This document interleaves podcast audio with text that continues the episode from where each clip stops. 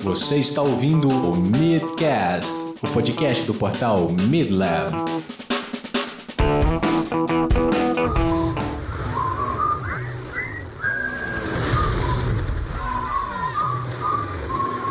Saudações nerds! Aqui quem fala é Luiz Guilherme, o LG, e bem-vindos a mais um programa. O filme Mercenários 3 chegou aos cinemas brasileiros no final de agosto, trazendo um enorme elenco recheado de brucutus. Mas ao invés de entregar um filme de ação, temos um raso debate moral em meio a piadas fracas.